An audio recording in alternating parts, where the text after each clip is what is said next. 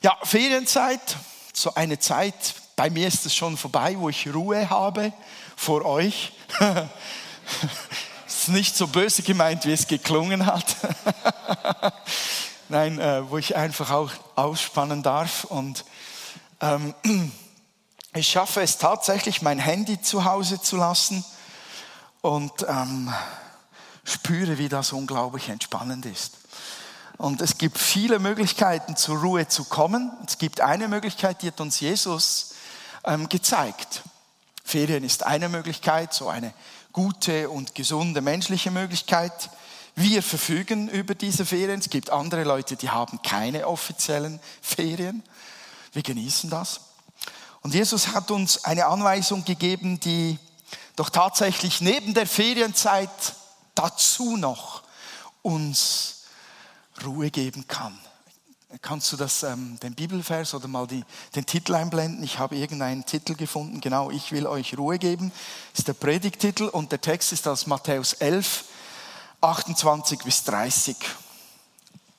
Und da sagte doch Jesus eines Tages, als er unter den Leuten war, kommt alle her zu mir, die ihr müde seid und schwere Lasten tragt. Ich will euch Ruhe schenken. Nehmt mein Joch auf euch, ich will euch lehren, denn ich bin demütig und freundlich und eure Seele wird bei mir zur Ruhe kommen. Denn mein Joch passt genau und die Last, die ich euch auflege, ist leicht. Klingt vielleicht in deiner Übersetzung etwas anders. Möglicherweise steht auch das Wort, ich will euch erquicken. Äh, da, das ist in der Ruhe darin enthalten egal welche Übersetzung du hast, Ruhe finden bei Jesus oder Erquickung finden, beinhaltet so vieles. Da ist Frieden, da ist Sicherheit, da ist Schutz, das ist auch der Schirm, von dem wir schon gehört haben, unter dem man sich bergen darf. Da ist Wasser, da ist neue Freude, da ist auch Vergebung, da ist Vergessen, da ist Versöhnung und da ist Befreiung. All das ist in der Ruhe drin, die Jesus da meint. Schon hammermäßig. Und Jesus sagt das in einen bestimmten Zusammenhang. Also was vorher geschehen ist, wer da um ihn herum ist, spielt schon auch eine Rolle, wenn er das sagt. Er hat nämlich wahrgenommen, unter welchen religiösen Lasten, ich sage bewusst religiösen Lasten, nicht Glaubenslasten, sondern Religion, das Ordnen von gesetzlichen Abhandlungen, die erlösen sollen, wie sehr die Menschen unter dem eigentlich leiden und wie sehr sie es auch satt haben ein Stück weit, weil es ja doch nie genügt. Man kann nie genug tun, um sich zu erlösen, um von Gott angenommen zu sein, um gerettet zu sein, um das ewige Leben zu haben. Es geht nicht. Und Jesus sagt da hinein, ich will euch Ruhe geben fertig mit diesen religiösen Lasten.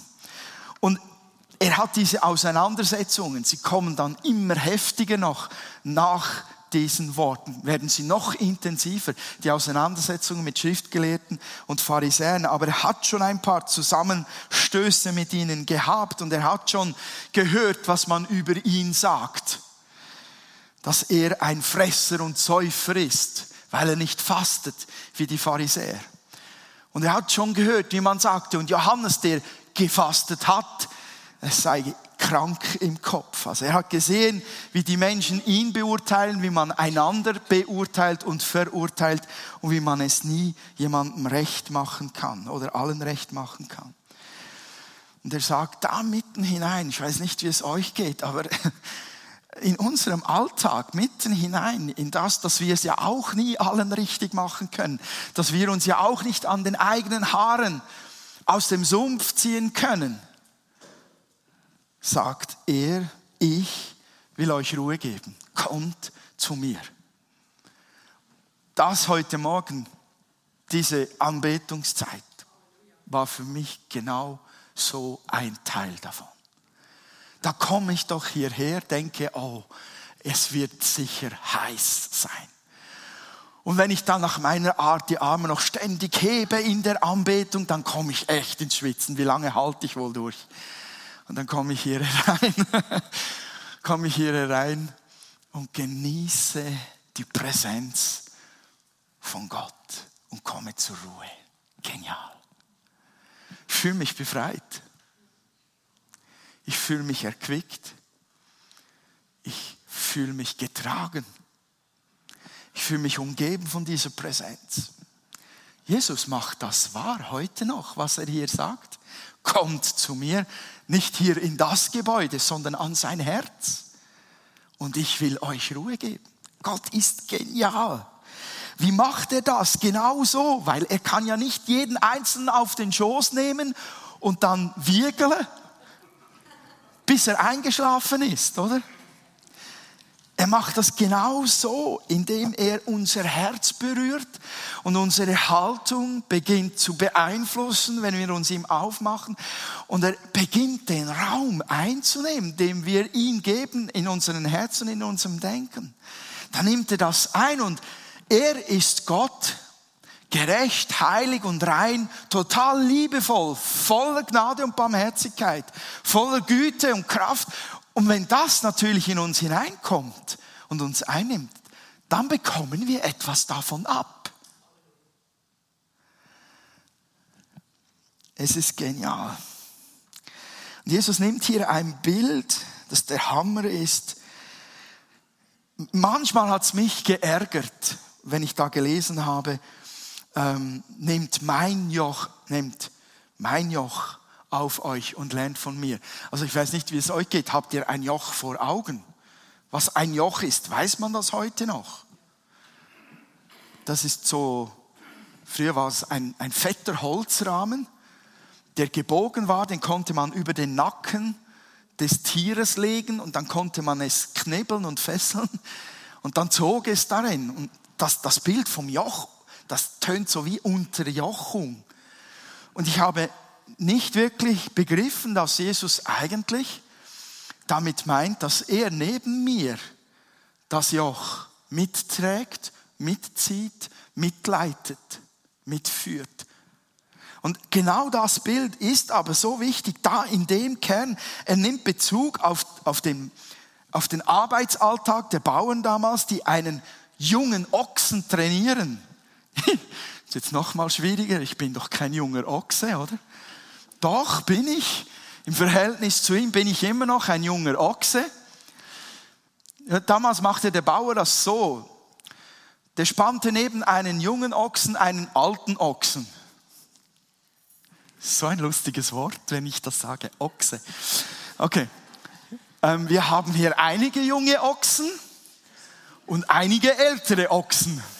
Wer immer sich jetzt wo angesprochen fühlt, sei gesegnet. Der Sinn davon war, dass der Ältere das Tempo bestimmt. Weil die jungen Ochsen, die haben immer genug Kraft, um über dieses Feld zu rasen, wenn es sein muss. Nur den Weg mit Jesus zu gehen, das ist kein 100-Meter-Sprint, das ist ein Marathon.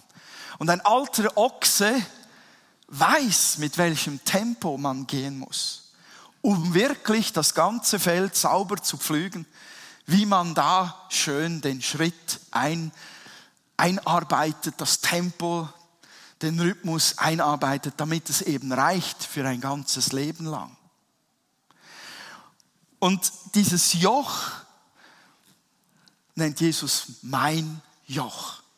Es ist seins, es gehört zu ihm. Und wenn Gott mir ein Joch auferlegt, weil Gott gut ist, weil Gott Segen ist, weil Gott Liebe ist und Stärke und Weisheit, kann es nur ein gutes Joch sein.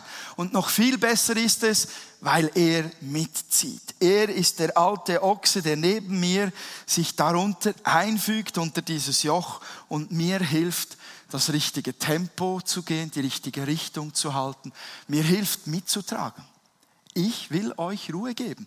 Also die jungen Ochsen neigen ja dazu zu sagen, ich hab Feuer. Und du alter Ochse, ja, okay, Lebenserfahrung gut und recht, aber weißt du, wir geben Gas.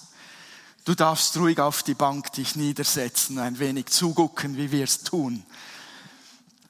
Das ist ähm, das Vorrecht der jungen Ochsen. Der ältere Ochse weiß, auch irgendwann wird der Junge müde. Und dann wird auch er merken, das Marathontempo muss eingeschlagen werden. Tempo, Last, Richtung und Hilfe steckt alles in diesem Bild, in diesem Joch von Jesus eingespannt sein. Gott trägt mich und das gibt mir eine Art von Ruhe und Sicherheit und ich glaube, viele junge Menschen möchten mit einem Älteren gemeinsam einen Weg gehen. Wir wissen nur nicht recht wie oder wir sind manchmal wie Katz und Maus oder Hund und Katze gerade in den Teenagerjahren, da reiben wir uns enorm aneinander. Dabei ist da ein Herz auch bei den Jungen da, das sagt, zeig mir, wie man es macht. Hilf mir, das Tempo so einzuschlagen, dass ich durchhalte. Das ist da. Davon bin ich überzeugt, auch wenn wir es nicht immer sehen und spüren. Und ich möchte euch Mut machen, gegenseitig euch anzunehmen und zu sagen, wir helfen einander, mit dem richtigen Tempo vorwärts zu gehen. Und gerade wir Älteren sagen den Jungen gerne, komm, ich werde dir helfen, den richtigen Rhythmus zu finden. Jesus hatte einen Rhythmus, einen Lebensrhythmus. Habt ihr den mal beobachtet? Jesus hatte nur dreieinhalb Jahre zur Verfügung. Und trotzdem sehen wir ihn nie durch die Gegend rasen. Er sagt ein einziges Mal zu einer Frau in einer Situation, ich muss woanders hingehen. Ihr seid nicht an der Reihe. Jetzt muss ich woanders hin die dort und die dort, die müssen noch hören, was ich zu sagen habe vom Reich Gottes. Aber auch da war er nicht gestresst. Er war nicht in Eiltempo oder in Hetze unterwegs. Er hat einen total gelassenen Lebensrhythmus und das verwundert mich, weil sein Auftrag gewaltig war. Was für einen Auftrag hatte Jesus? Den Himmel auf die Erde zu bringen. Ich glaube, ihr Wetziger seid dort in dem Thema. He? Dieses Jahr. Den Himmel auf die Erde bringen. Jesus hatte den Auftrag, das Reich Gottes zu verkünden. Und das Reich Gottes sichtbar zu machen. Der hatte den Auftrag, Lahme gehend, Blinde sehend, Taube hörend zu machen. Er hatte den Auftrag, die abgewandten Herzen, die stur waren, die nicht auf Gott hören wollten, zu Gott hinzuwenden. Was für ein Auftrag. Wie lange dauert es manchmal bei gewissen Herzen, bis sie sich umwenden? Jahrzehnte. Jahrzehnte, manchmal ein ganzes Leben lang. Und Jesus hatte diesen Auftrag und wie bringt der den nur fertig in dieser kurzen Zeit? Egal, er war total gelassen. Er sagte, ich tue sogar nur das, was mir der Vater zeigt, was ich tun soll. Ne, wir würden losmarschieren, oder? Wir würden den größten, größten Kreuzzug aller Zeiten organisieren. Milliarden sammeln, Horden von Leuten sammeln und dann würden wir die Strategie erarbeiten. Da würden wir auf die Uhr schauen. Dreieinhalb Jahre, Leute, dreieinhalb Jahre. Dreieinhalb. Der Planet muss in dreieinhalb Jahren bekehrt sein. Alle geheilt. Alle befreit. Jesus hat einen Rhythmus der Ruhe. Hammermäßig. Der war zwar voll präsent, voll im Saft, voll drin im Dienst und trotzdem total gelassen. Ich finde das ganz speziell. Steckt eine Ruhe in ihm, die trotz allem, was ihn könnte beschäftigen und umhertreiben, ihn erfüllt. Ich möchte euch drei kurze Punkte zeigen. Keine Angst, das war nicht nur die Einleitung, das war schon die halbe Predigt. Drei kurze Punkte zeigen, in, ich, in denen ich glaube, dass, dass sie völlig unspektakulär sind, sehr alltäglich, sehr einfach, aber für ein ganzes Leben immer und immer wieder anwendbar sind und auch Auswirkung zeigen. Das erste ist, finde Ruhe in dem, wer du bist. Genau. Kannst du mal da das nächste Bild? Ja, du bist du. Gab es noch einmal ein Lied, oder? Du bist du. Ähm, keine Ahnung, wer das gesungen hat, ist egal. Du bist du. Das ist eine wichtige Tatsache. Finde Ruhe in dem, wer du bist. Und zuallererst einmal einfach als Mensch, wer du bist. Du bist ein göttlich inspiriertes Original. Kannst du weiterschalten? Kannst du das andere Bild auch noch schalten? Keiner von uns hier, aber schaut euch um, dann seht ihr links und rechts lauter Originale. Du bist ein Original, göttlich inspiriert, weil Gott dich auf dieser Erde haben wollte. Du bist seine Schöpfung. Du bist seine Idee. Du mit deiner Einzigartigkeit bist genau das, was sich Gott vorstellt. Und wir Menschen tendieren so gewaltig dazu, gerne jemand anders sein zu wollen. Wäre ich doch nur so schön wie sie. Oh, blond müsste ich sein und nicht schwarz. Dann wäre das Leben besser. Oder wenn ich nur so klug wäre wie der Typ. Ich wäre die Karriereleiter schon fünfmal hochgefallen. Und bei den Jungen sieht man es sehr gut. Schon die Kinder machen ja die Stars, die Idole nach. Man trainiert ja heutzutage sogar, die Kleinsten schon in diesen Casting-Shows, sich so uh, uh, uh, uh, genau zu bewegen wie Michael Jackson oder so. Und wenn man ihnen zuhört, was sie für Vorstellungen haben vom Leben, dann hört man manchmal auch, ja, ich möchte einmal so reich sein wie 50 Cent, oder? jo, genau. Und dahinter steckt ein Bild, dem man entsprechen möchte. Wir denken oft darüber nach, auch geistlich. Ich möchte so fromm sein wie der oder die oder wir vergleichen uns so oft, dabei sind wir Originale. Und wisst ihr, was Vergleichen macht? Es macht müde. Weil wenn wir den anderen angucken, in der Regel müssen wir lange suchen, bis wir jemanden finden, von dem wir den Eindruck haben, ich bin besser als der. Oder ich bin schöner oder klüger.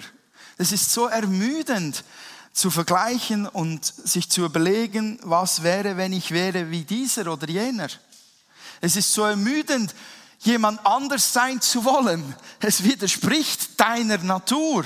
Es widerspricht dem Plan, den Gott hat mit dir. Deshalb macht es müde. Bis sei du. Du, du. Okay. Sei du, du, du.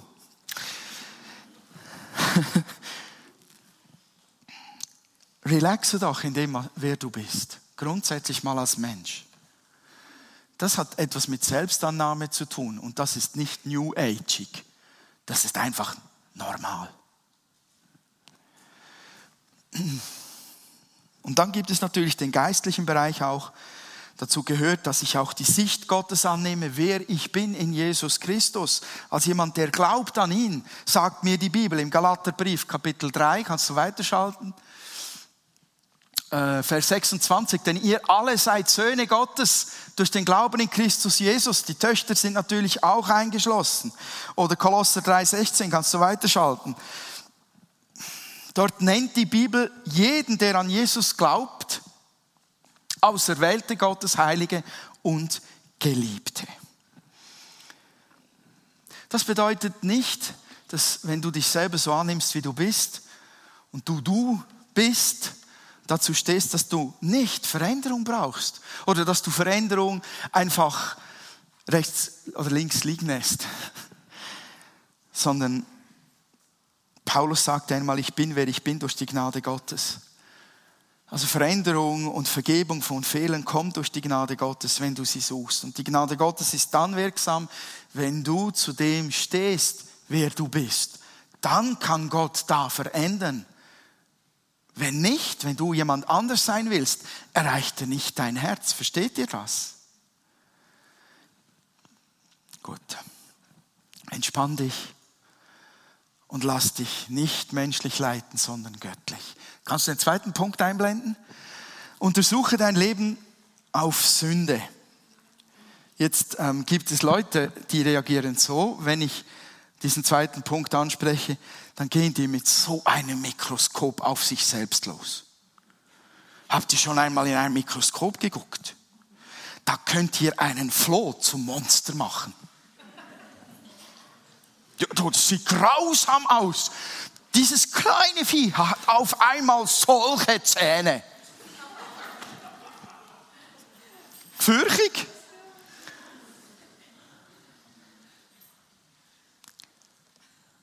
Und manchmal äh, suchen wir Sünde, wo keine ist, weil wir uns fragen, warum läuft dann irgendetwas in meinem Leben schief?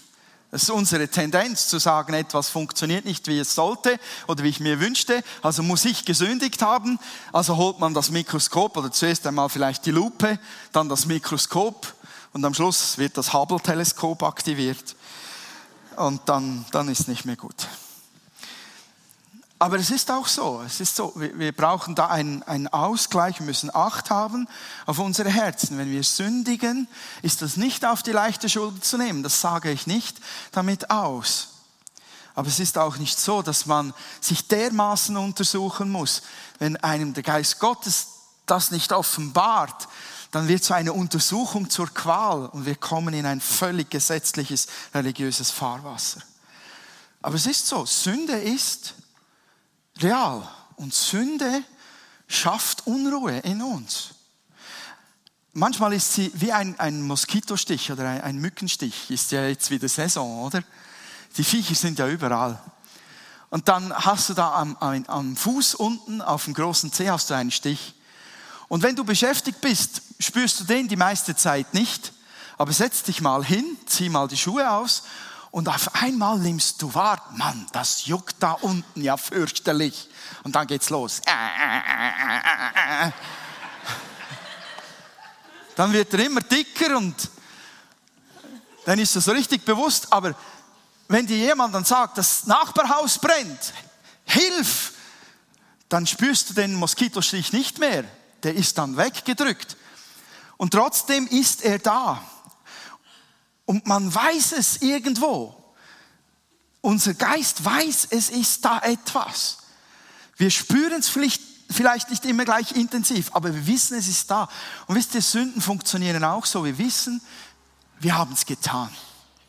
Wir tragen es mit uns rum. Wenn wir aktiv sind, können wir es gut verdrängen oder es geht vergessen. Wenn wir zur Ruhe kommen, vor Gott sind, dann ist es plötzlich wieder da. Und solche Sünden machen einfach unruhig. Und je länger wir wissen, was wir getan haben und wir kommen nicht zu Gott und bitten um Vergebung, desto unruhiger werden wir. Es geht nicht gut, wenn wir Sünde vergessen wollen oder verstecken oder verdrängen wollen. Es geht nicht gut. Irgendwann lupft es den Deckel und es schießt raus. Und das tut manchmal gar nicht so gut der ganzen Umgebung. David hat einmal gesagt, habe ich den Psalm 32? Ja. David hat einmal gesagt, glücklich der, dem Übertretungen vergeben, dem Sünde zugedeckt ist. Glücklich der Mensch, dem der Herr die Schuld nicht zurechnet und in dessen Geist kein Trug ist. Als ich schwieg, zerfielen meine Gebeine durch mein Gestöhn den ganzen Tag. Denn Tag und Nacht lastete auf mir deine Hand. Verwandelt wurde mein Saft in Sommergluten. Das ist der Blut, das, das Leben hat gekocht bei ihm. So tat ich dir kund meine Sünde und deckte meine Schuld nicht zu. Ich sagte, ich will dem Herrn meine Übertretungen bekennen und du, du hast vergeben die Schuld meiner Sünde. David hatte gemeint, dass man ihn nicht, dass niemand weiß, dass man ihn nicht erwischen kann, was er damals getan hat, als er äh, den Mann der Bathseba an die Front geschickt hat. Und er wusste es aber. Und das ist in seinem Herzen drin gewesen. Ich habe Unrecht getan. Und es hat gebrodelt. So das Leben wurde zu einer Sonnenglut. Es wurde heiß in ihm drin. Wem wurde es schon mal heiß über die eigene Sünde?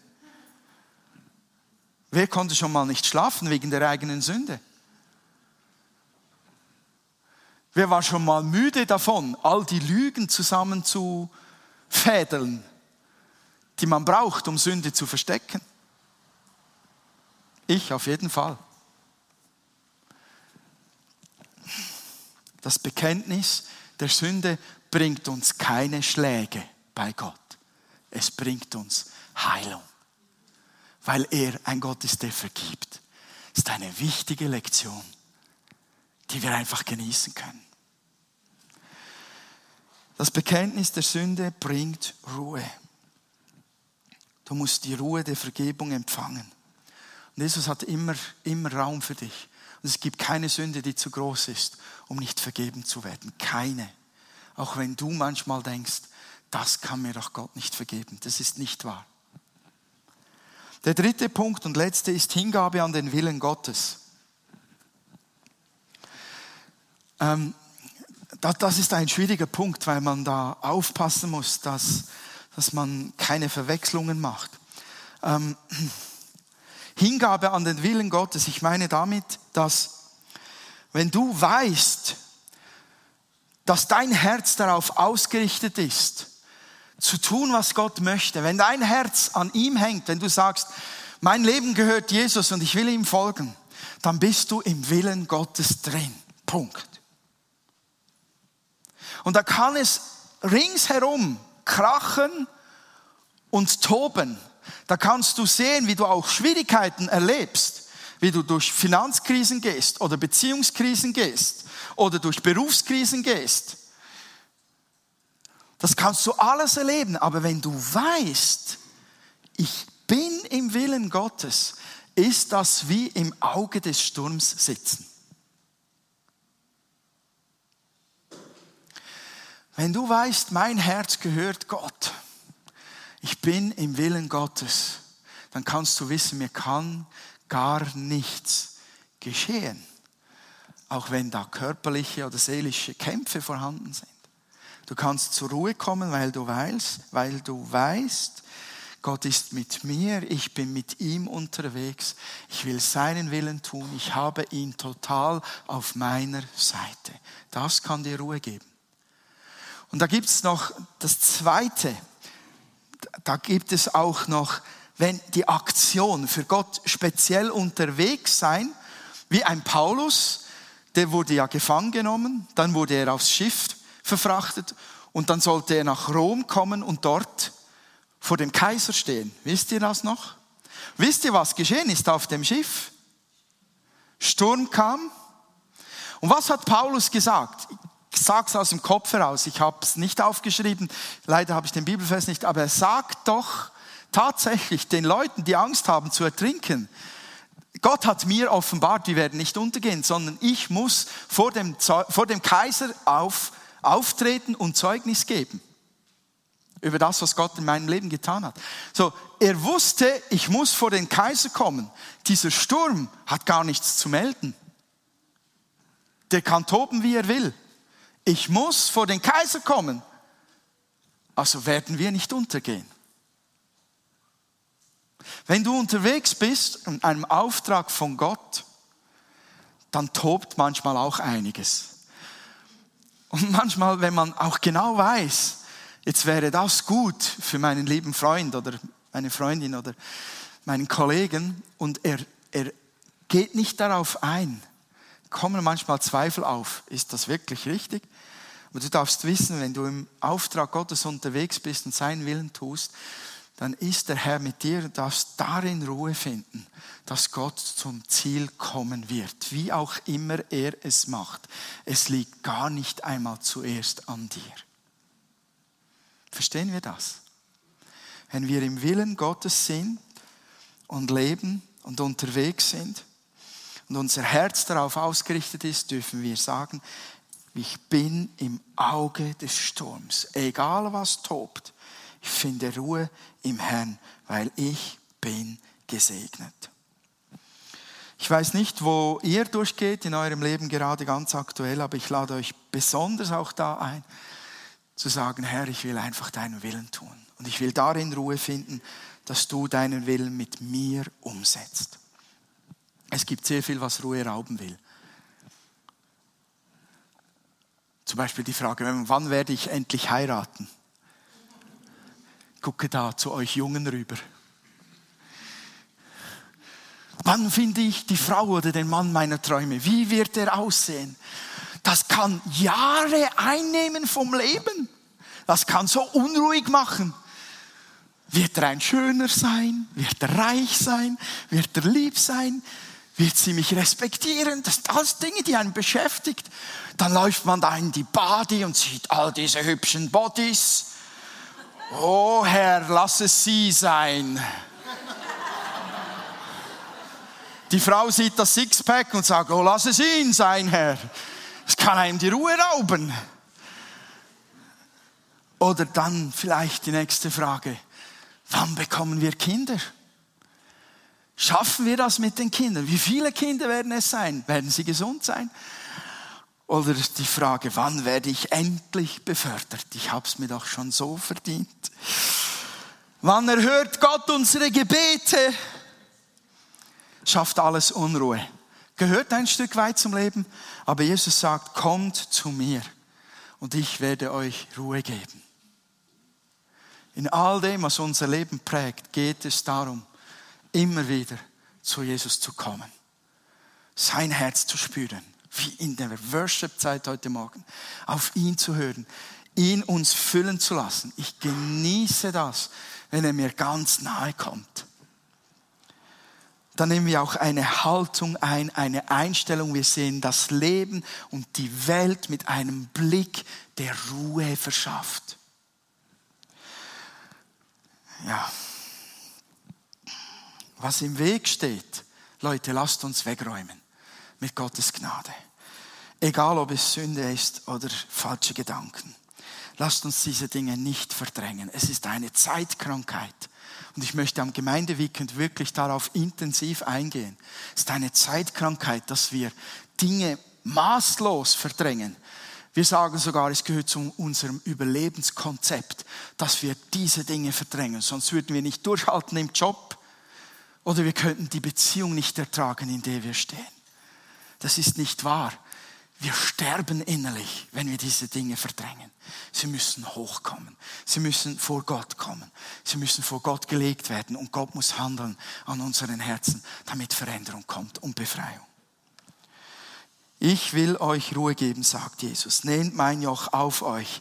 Lernt von mir, dem alten Ochsen. Denn ich bin sanftmütig und von Herzen demütig. Und ihr werdet Ruhe finden für eure Seelen. Das war jetzt kein reines Bibelzitat. Amen. Lasst mich einen Moment für euch noch beten. Dann übergebe ich Paul für den Schluss. Vater, du bist von Ewigkeit zu Ewigkeit und du hast alle Weisheit. Du hast allen Verstand. Du hast die Fülle des Lebens und die Fülle von allem, was ich und wir benötigen, Herr, um unser Leben wirklich gut leben zu können und auch zur Ruhe zu kommen.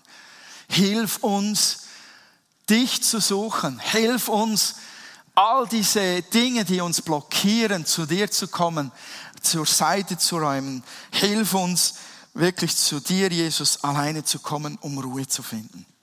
Und ich bitte dich für uns alle, dass wir heute weiterhin in deiner Nähe sind, dass wir uns dort sehen, dorthin denken und, und auch uns dorthin bewegen in deine Nähe und uns auftun für deine Nähe, die du schon zu uns hast, denn du bist in uns lebendig durch deinen Geist. Hilf uns, dass wir weiter heute Ruhe finden in dir, zur Ruhe kommen in dir. Und ich segne euch darin, der Herr möge euch in eurer Ruhe stärken, in der Ruhe in ihm erquicken. Er möge ausgießen über euch seinen Frieden. Er möge immer tiefer und tiefer eure Herzen in ihm verwurzeln und möge euch zeigen, wie sehr ihr in seinem Willen lebt. Er möge euch dadurch auch Ruhe und Stärke geben. In Jesu Namen seid gesegnet. Amen.